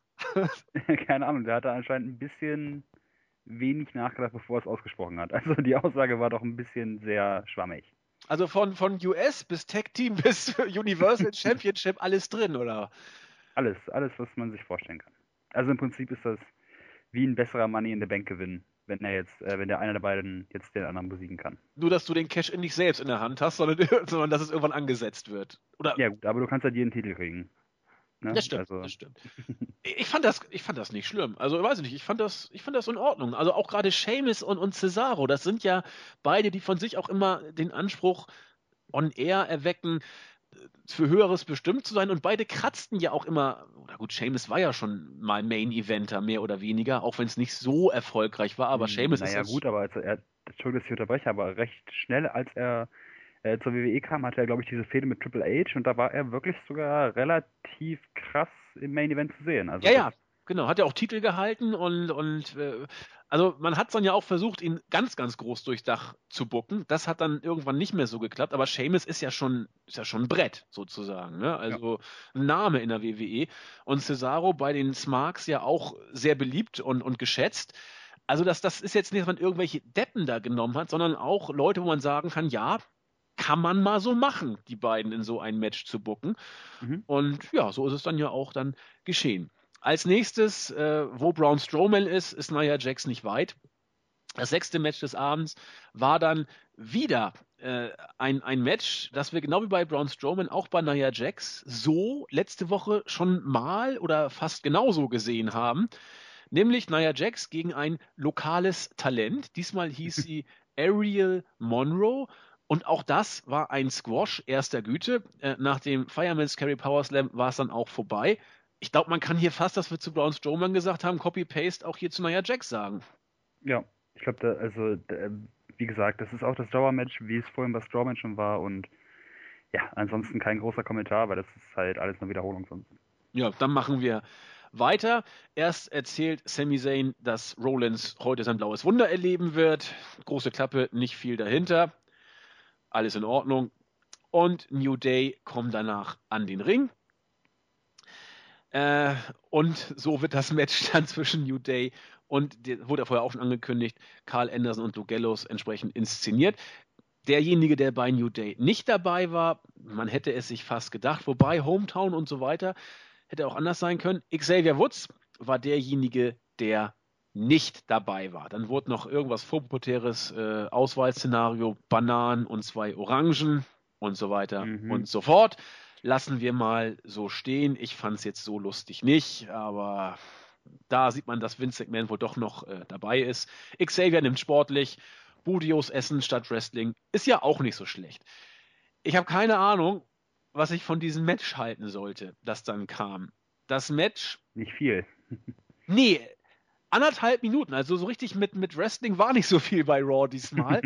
äh, auch, auch wie es gelaufen ist.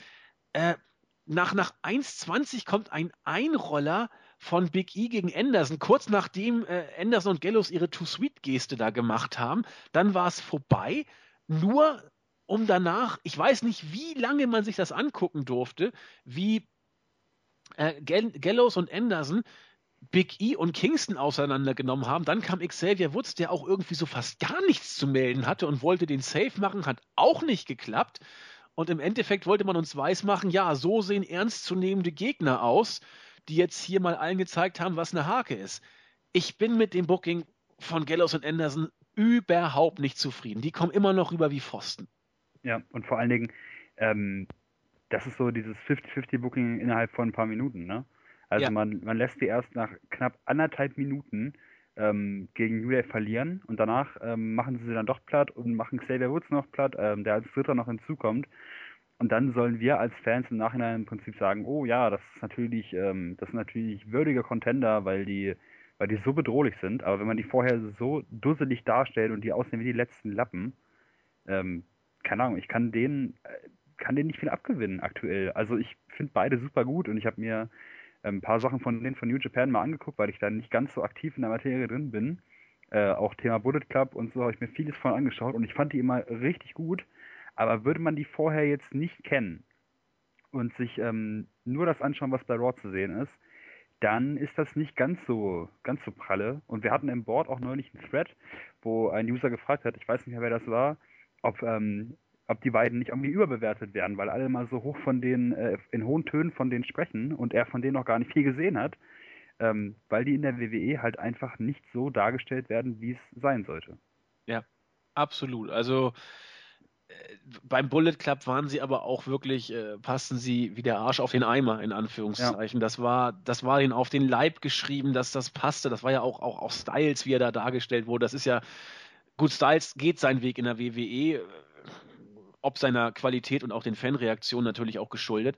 Aber auch das ist ja von der Darstellung ein ganz anderer Style, als wir ihn bei New Japan gesehen haben. Das, das kann man schon, kann man schon so sagen. Und ich weiß auch nicht, was die WWE damit vorhat oder was, was sie sich davon verspricht, Gallows und Anderson so darzustellen, wie sie sie eben darstellt. Ich meine, die sollen jetzt bedrohlich rüberkommen, aber werden durch einen Kinderfehler, Anfängerfehler nach 1,20 gepinnt. Also da, und da können sie nochmal danach alles auseinandernehmen. Das, das wirkt einfach nicht so, wie es wirken soll. Dann muss es irgendeinen Fuck-Finish geben oder was auch immer. Aber das ist. Nee, ich. Ich verstehe auch gar nicht, warum man das Match grundsätzlich erstmal festsetzt. Ähm, ja, verstehe Weil du ja gerade sagtest, ähm, dann müsste es ein Fuck-Finish geben. Das ist schon so richtig. Nur dieses Fuck-Finish müsste es gar nicht geben, wenn man New Day äh, vielleicht einfach kurz ein bisschen reden lässt, weil man das ja anscheinend immer noch ganz lustig findet. Und ähm, dann The Club, keine Ahnung, gegen irgendwelche Dödel stellt, dann, dann lass doch einfach The Club innerhalb von wenigen Minuten irgendein Team weghauen. Die zeigen, also die können dann zeigen, dass sie ja, relevant sind, dass sie einfach auch vielleicht die Bad Guys sind, als die man sie eigentlich darstellen müsste. Und dann ist doch alles in Ordnung. Also ich verstehe grundsätzlich schon überhaupt gar nicht, warum es diese Match-Ansetzung überhaupt gab. Das, nee, du hast, äh, du hast recht. Sich mir nicht. Bei, bei dieser Match-Ansetzung wäre ein Fuck-Finish vielleicht das konsequenteste, aber selbst das wäre scheiße, ja. weil so baust du doch kein Titelmatch auf. Vollkommen Eben. richtig. Das wird ja. ein SummerSlam-Titelmatch und da muss man eigentlich schon ein bisschen was auf den Aufbau ja, muss man schon ein bisschen darauf Wert legen, dass es irgendwie Sinn ergibt, ne? Ist es schon bestätigt? Ich weiß das gar nicht. New Day gegen nee, Bullet Club? Das nicht, aber ich gehe mal davon aus, dass es kommen wird. Also ja, ja. Denke ich, denke ich eigentlich auch.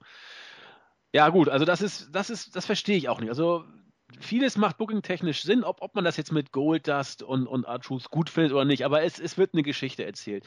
Ja. Aber hier, nee, also nur fragende Gesichter. Gut. Ja.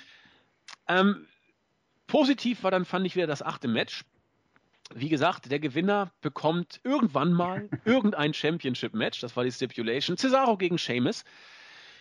Sechs Minuten knapp ging das Ganze. Cesaro hat gewonnen, nachdem er den Neutralizer tatsächlich dann durchgebracht hat. Ähm, klasse. Also kurzweilig, Tempo, die beiden sind stiff zu Werk gegangen, haben sich nichts geschenkt. Neutralizer, der Schwachsinn, der Cesaro-Swing wurde angesetzt, ging aber nicht durch. Auch die Art und Weise, wie ähm, Cesaro den Neutralizer dann angesetzt hat, den hat er ja quasi durch eine äh, Aktion von Seamus quasi gekontert und dann den Move angesetzt. Das war so systema systematisch, symptomatisch für das ganze Match, fand ich irgendwie. Ähm, da waren zwei am Werke, die nicht die schlechtesten sind. Cesaro sogar einer der besten meines Erachtens, was die Technik in der WWE auch angeht. Mhm. Äh, jetzt nicht überragend lang, dafür aber richtig gut. Ich glaube, du meintest, es hätte gerne auch noch, und da stimme ich dir auch bei, einen Tick länger gehen können. Ja, also ich finde, die beiden harmonieren einfach relativ gut zusammen im Ring. Ähm, auch da muss ich sagen, ich kenne mich damit nicht original, nicht optimal aus, aber vielleicht liegt es daran, dass sie beide diesen europäischen Stil vielleicht haben. Das äh, mögen Leute wie Stable Guy oder sowas vielleicht bestätigen können, die sich in Europa ein bisschen besser auskennen.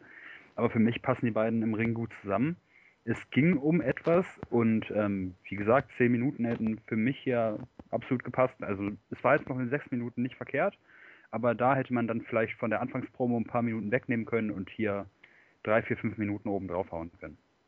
Ja, das hätte, glaube ich, keinem weh getan. Aber auch so, weiß ich, wenn, wenn sechs, sieben Minuten Matches kurzweilig gemacht sind, sind sie deutlich mehr wert als ein schwaches 13-Minuten-Match sozusagen. Das, da bringe ich wieder den Vergleich zu den Cruiserweight Classics. Da sieht man, da sind die alle nicht länger als, als sieben, acht Minuten bis das Main, bis auf den Main-Event sozusagen. Mhm. Und die sind echt flott. Also da kann man sich echt gut angucken. Ja.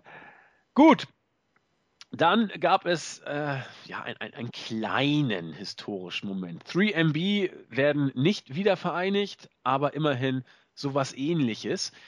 Wir erinnern uns, äh, jetzt habe ich fast seinen Namen vergessen. Heath Slater wurde ja nicht gedraftet. Er wurde übersehen in Anführungszeichen beim Draft und galt dann nach eigener Auffassung als der hottest Free Agent überhaupt. Jinder Mahal war gar nicht erst im Rennen um den Draft. Der war 2014 entlassen. 3MB waren Geschichte. Äh, Drew McIntyre ja auch. Der macht jetzt ja bei Evolve und so eigentlich eine ganz gute Figur. Ähm, TNA ja auch. Mhm. Aber Jinder Mahal war nicht mehr gesehen. Der war weg. Hat in den Indies auch nicht viel gerissen. Man hat nichts mehr so richtig von ihm gehört. Nun haben wir Personalsorgen bei der WWE. Deswegen hat man ihn nochmal kurz zurückgeholt.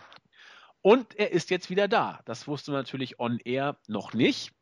Und deswegen musste man das Ganze verpacken. Das hat man jetzt hier gemacht, indem man diese komische Mini-Reunion gebracht hat. 2MB, die beiden haben sich gefreut. Insbesondere Heath Slater war ganz begeistert. 2MB ist back, alles ist gut drauf. Mick Foley sagte, ja, das ist auch sehr schön. Aber wir haben nur Platz für einen von euch herrlich. Also wie, wie bei äh, Dark Knight war das, glaube ich, als der Joker da irgendwie äh, den, den Laden übernommen hat und sagte, ja, wir werden expandieren. Äh, einer von euch darf bleiben, hat er den Billardstock dann äh, durchgetrennt und sagte, beeilt euch oder so ähnlich. Und so mhm. ähnlich war das hier auch, nur einer von euch beiden kann da bleiben. Ähm, das hat Heath Slater versucht, moralisch und diplomatisch elegant zu lösen. Wir werden niemals gegeneinander antreten. Das kannst du dir gleich abschminken. Naja, dann kam der Big Boot von Jinder Mahal, das Cover. Und damit war klar, Heath Slater ist auch weiterhin der hottest Free Agent, den es gibt. Sein Platz bei Raw ist nicht an ihn gegangen. Vielmehr haben wir jetzt Jinder Mahal, von dem wir zwei Jahre lang nichts gesehen haben. Ich bin gespannt. Mm, ja, das ist gut, dass du gespannt bist. ähm, grundsätzlich, ich fand es ganz lustig, dass die beiden halt zusammen im Ring standen und gerade von wegen Hottest Free Agent ähm, gefällt mir auch ganz gut. Aber Jinder Mahal ist jetzt, also was verspricht man sich denn davon, Jinder Mahal zurückzuholen? Ich will jetzt, ja, aber es gibt so viele Leute, die man hätte zurückholen können, möglicherweise, die jetzt vielleicht in den Indies auftreten, bei WWE mal bekannt waren. Und da hätte man sagen können, kommt, äh, wir nehmen euch nochmal mit und machen da was draus. Man entlässt dann zum Beispiel Damien Sandow auf der einen Seite und holt auf der anderen Seite dann Jinder Mahal zurück, was für mich absolut absurd ist. Ähm, gut, dass das mit diesem 14-Sekunden-Match, äh, ja, gibt es nicht viel zu sagen. Es war halt ein Move. Aber dass Jinder Mahal zurück ist, äh, das äh, erschließt sich mir einfach nicht. Also ich, ich sehe nicht, was man darin, was man darin sieht oder was man damit vorhat. Ja, also es, es, es kann nur sowas werden wie ein lokaler Jobber, der immer mitfährt. Also ja. wer, wer, ist es ja nicht, weil äh, der, der Junge, der kam, glaube ich, in die WWE damals als äh, Scherge vom Great Kali sozusagen und ist ja auch über Undercut und, und einem gewissen Kultstatus mit 3MB nie wirklich hinausgekommen. Das, das kann doch jetzt auch, der hat ja in den Indies auch nichts gerissen. Also, Überhaupt nicht. Das, das, das kann eigentlich nur ein Jobber sein, der da irgendwie seine seine paar Groschen, das, soll jetzt gar nicht abwerten klingen, wer bei der WWE ist, muss da ja auch erstmal hinkommen, aber Jinder Mahal ist, glaube ich, ein Jobber, den man braucht, um das Roster aufzufüllen und äh, Ende. Ne, das ist, ist gut. Halt genau, er ist da. Äh, ein nächstes Segment folgte und auch da musste ich, äh, es war schlecht, aber ich, es war trotzdem richtig gut. Ich weiß nicht, wie ich es anders sagen soll. Chris Jericho mit Tom Phillips. Tom Phillips interviewte ihn eben und sagte, ja, hier mit Enzo Amore, das war ja alles jetzt nicht so der Knaller und so weiter. Y2J sagte, pass mal auf, was da gelaufen ist, ist nur deswegen so blöd für mich ausgegangen, weil eben Enzo ein Backup hat. Nämlich diesen großen, hässlichen, blöden Big Cass. Aber das macht nichts. Ich habe auch ein Backup. Ja, Hu, fragt Tom. Das ganze dumme Publikum oder ein paar haben dann diese New Day Hu-Sprechchöre ah, nachgemacht ja. zum Fremdschämen. Mhm. Äh, Jericho sagte, was? Ja, äh, wer denn nun? Ja, äh, Jim, Jimin, Jimin Marvin Luda. Was? Äh, aus Winnipeg. Was? Ja. Äh, dann kam Kevin Owens dazu. äh, den Namen hast du doch gerade ausgedacht. Aber das macht nichts, Chris. Ich werde auf dich aufpassen. Jericho hat sich gefreut wie ein Honigkuchenpferd und sagte, ja, wie ich schon von Anfang an sagte, Kevin Owens passt auf mich auf. Also, erstmal war das Segment für sich putzig. Und zum anderen könnte da ja vielleicht was aufgebaut werden. Oder? Ja, Eine Fehde, ein Tech-Team, was auch immer. Alles ist möglich, ne? Also ich fand das mit diesem, äh, muss ich jetzt mal im Bericht gucken, Jimin Marvin Luther aus Winnipeg, das fand ich tatsächlich ganz witzig. Mit diesem, ich weiß nicht, das, das wirkte einfach so wie, wie auf dem Pausenhof von wegen, ja, ich, ich kenne da einen, der hat schon mal äh, heimlich Alkohol getrunken und dann, ja, wer, wer denn? Und dann schüttelte der sich so ein bisschen diesen Namen aus dem, aus dem Ärmel. Oder ich habe gestern rumgeknutscht. Ja, mit wem denn? Ja, äh. Genau. das hatte ungefähr das Niveau. Also das fand ich schon mal richtig witzig. Und ähm, dass Kevin Owens dann hinzukam, fand ich auch gut, denn der hat in der Show bis dahin ja nicht wirklich viel zu melden gehabt. Der war ja nur äh, als Gastkommentator dann da. Und die beiden zusammen vorübergehend finde ich gar nicht schlecht. Könnte man so machen. Haben denn Enzo und Big Cass beim SummerSlam schon ein Match? Nein.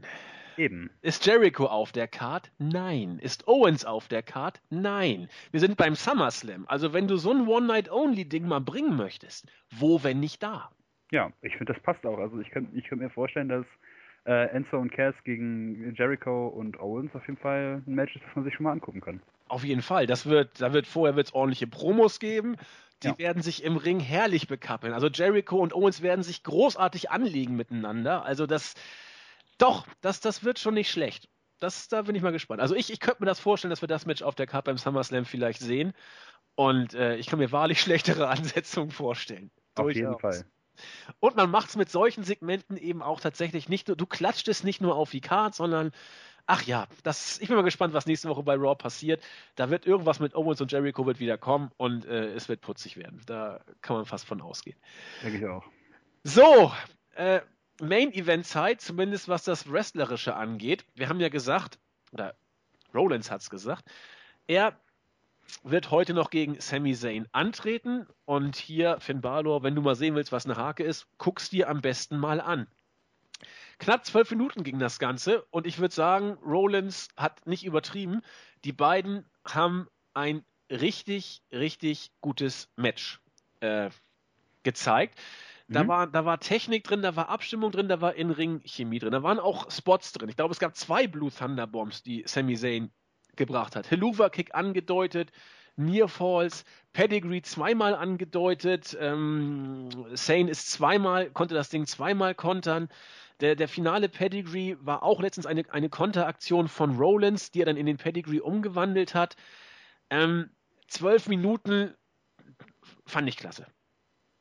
Ja, Also, als das Match bekannt gegeben wurde, habe ich mir schon gedacht, dass es bestimmt ganz gut werden kann.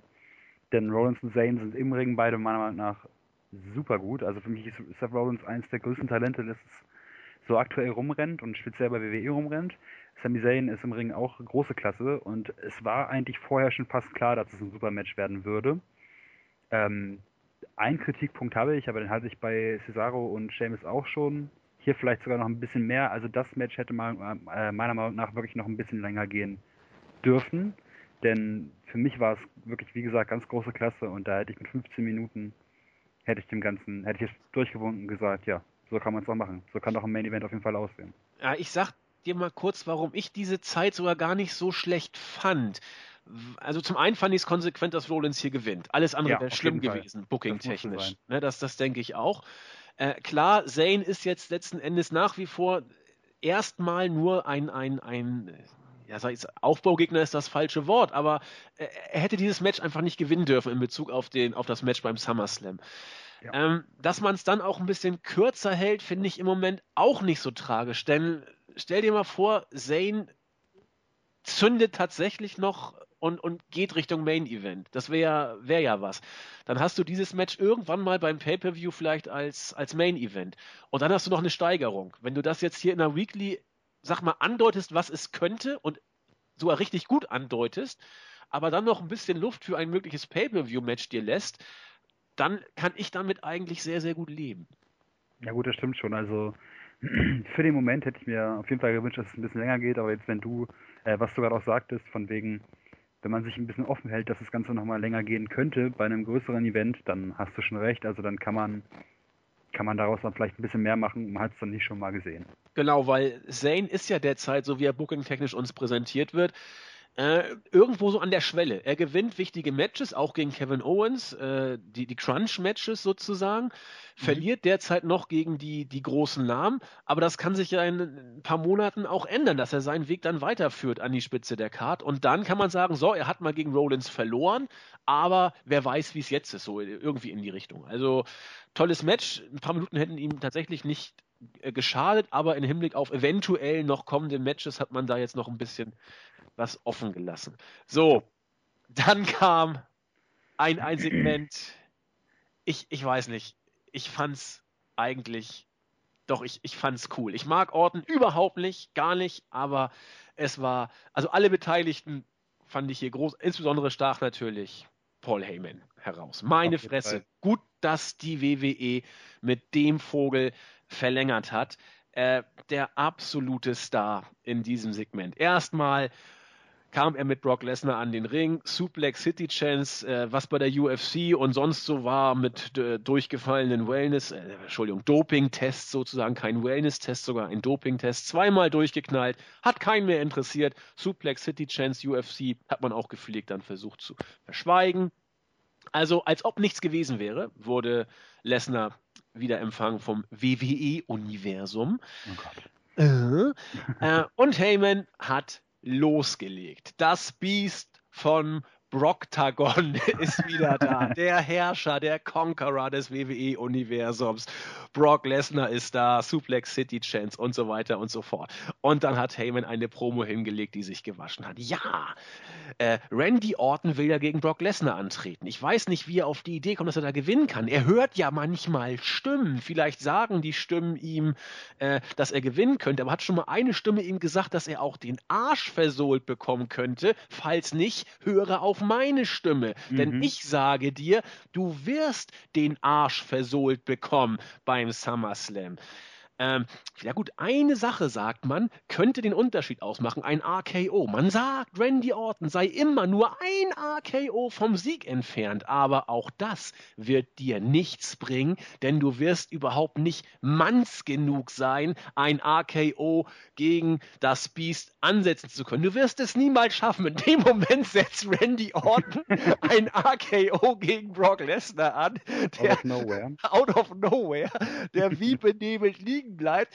Paul Heyman zieht die beste Gesichtskirmes. Ja gut, eigentlich wie immer, weil jede Gesichtskirmes von Paul Heyman ist großartig. Und äh, Orton freut sich, zeigt auf sein, äh, auf sein T-Shirt RKO Out of Nowhere.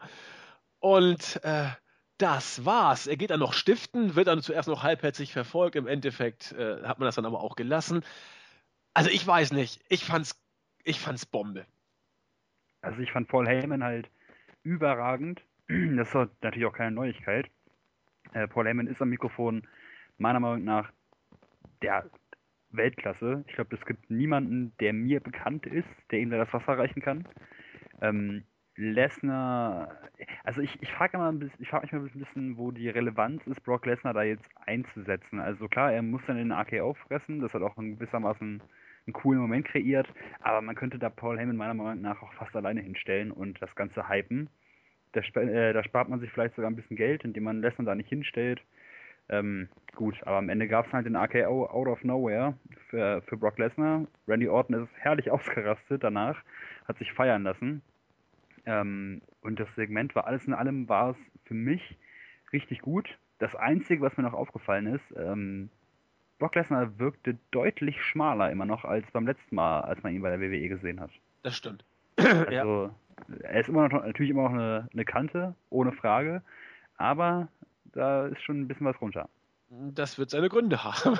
ja, das denke ich auch. Ja, ja. Nee, aber äh, wie gesagt, ich bin gespannt. Ähm, ich, ich hoffe inständig, dass Orton nicht beim SummerSlam gewinnen wird. Du hast Darf Brock Lesnar so in solche Höhen gepusht. Du wirst auch diese Doping-Geschichte elegant überspielen von der WWE aus. Das, das, das Publikum hat es ja schon. Fans hat auch eh nicht interessiert. Eben, war doch gar kein Thema mehr. Ähm, oder wenn es überhaupt bei manchen Fans überhaupt eins war, letzten Endes, bei den Casuals sozusagen. Wenn sie es überhaupt gewusst haben. Dann, äh, und ihn dann gegen Randy Orton. Nee, bitte nicht. Also, äh, dann lieber Reigns, aber, aber nicht Orton. Orton ist 36, glaube ich, mittlerweile. Äh, 35, 36. Der hat schon so oft Titel gewonnen. Du musst Orton nicht mehr stärken. Sonst lass Rollins gegen ihn gewinnen oder, oder was auch immer. Äh, St gut, Styles ist auch 39, das ist auch äh, nichts mehr. Aber, aber nicht. Ja aufstrebend, also irgendein aufstrebendes ja. Talent. Genau, ja. aber bitte, gut, Owens ist vermessen, klar, Cesaro wird auch nichts, äh, Daniel Bryan ist nicht mehr da, aber irgendwas in die Richtung, wo du was mit vorhast. Und deswegen bitte nicht Orten. Ich habe irgendwo gelesen gehört, man überlegt, Orten das Ding gewinnen zu lassen. Und das wäre, oh Gott, oh das Mann. Wäre meiner Meinung nach auch der größte Fehler. Also Randy Orton hat seine Position in der WWE und die hat er sich meiner Meinung nach oder meinetwegen auch verdient und das ist auch alles in Ordnung und ohne dass ich ein riesiger Fan von ihm bin, kann ich mit ihm leben. Aber man, man hat mit Brock Lesnar jetzt so viel gemacht, man hat ihn jetzt einen Undertaker äh, besiegen lassen, die Streak brechen lassen, hat John Cena beim SummerSlam äh, hat er dominiert vor zwei Jahren, ja, vor zwei Jahren hat im Prinzip so gut wie gar nichts verloren und wenn dann nur gegen den Taker nach ganz komischen Zufällen ähm, irgendjemand, also der nächste, der Lesnar clean besiegt, ist auf jeden Fall derjenige, der davon unglaublich profitieren wird.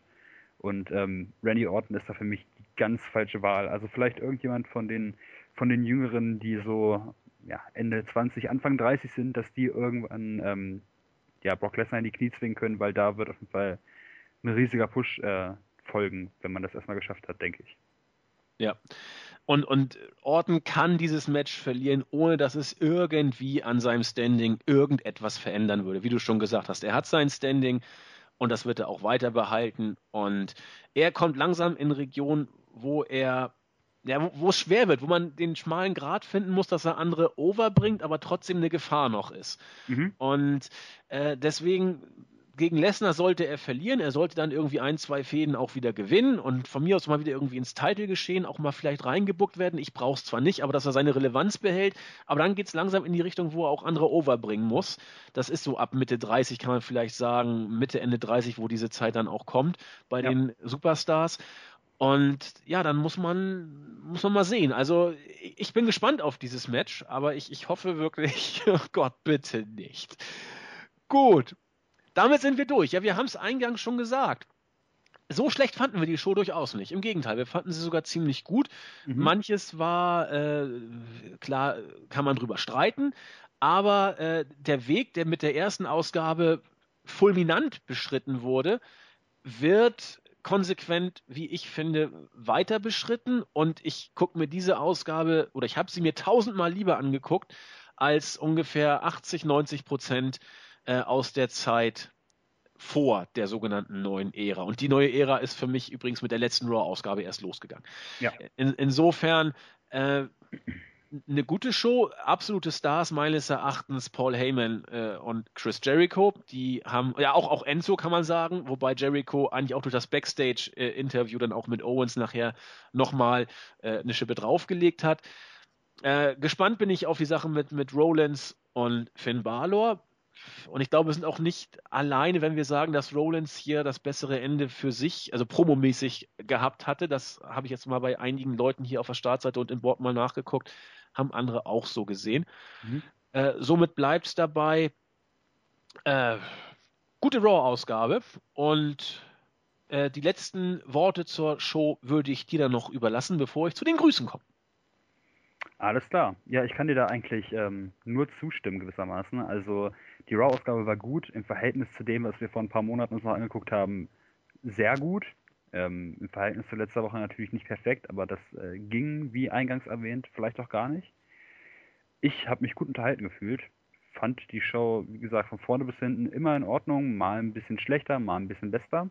Ich habe im Board, glaube ich, sogar sieben Punkte gegeben, also doch ja. schon gute Tendenz nach oben. Habe ich auch gemacht. Ähm, ja, ich glaube, das haben viele gemacht. Ich habe ähm, mir die ähm, mir das Diagramm mal angeschaut. Es sieht aus, als hätten da einige Leute so um die sieben Punkte gegeben. Also waren die meisten, ja. oberes Mittelfeld oder gut, nicht sehr gut, aber gut. Und ja, genauso kann man es eigentlich nur sagen. Es war eine gute Show. Ich habe mich gut unterhalten gefühlt, wie gesagt. Und ja, so kann es doch gehen. Super, damit würde ich sagen, kommen wir zu den Grüßen. Ich grüße mal den User R2 Apex Viper Predator. Wir haben großartige Namen. Ja, weil er so lieb gebettelt hat, äh, den, den Real Bad Guy, obwohl ich ihn gerade letztens erst gegrüßt habe, aber hat er sich dann verdient. Den Moonlight Rider, MK0308, denn er hat morgen Geburtstag. Deswegen mhm. äh, Vorgrüße darf man ja nicht, aber fühl dich gegrüßt und feier schön rein und lass es dir gut, gut gehen. Und den Paul Heyman Guy. Und einen ganz besonderen Gruß, äh, Gruß, genau, einen ganz besonderen Gruß geht an die Gott, war das die rechte oder die linke Hand des Teufels? Ich glaube, es war die rechte Hand ja, des Teufels, Teufels, der äh, relativ frisch dazu kam, genau wie ich eher ein äh, in der Veteranen-Ära anzusiedeln ist und gerade äh, im Raw-Review-Bereich und auch im Flashback-Review-Bereich, finde ich, sehr interessante Sachen geschrieben hat. Lohnt sich mal einen Blick drauf zu werfen. Deswegen auch herzliche Grüße an dich. Und die äh, Jessie Kay wollte ich auch grüßen. Das sind die, die ich wegballern wollte. Ah, alles klar. Ähm, zu, zu Anfang grüße ich erstmal Mantis, den Max, wie immer. Also das ist wie immer, ich war ja erst einmal davor dabei. Ähm, darüber hinaus wollte ich gern Nico Balor grüßen. Oh ja, grüße ich auch.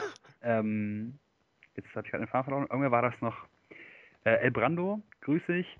Und ähm, ich habe die Namen jetzt leider nicht parat. Ich grüße alle Leute, die im Raw Live Thread nachts immer so aktiv sind und mit denen man ein bisschen diskutieren kann oder ein bisschen schreiben kann, die sich die Shows oftmals live anschauen. Ähm, fühlt auch ihr euch alle gegrüßt.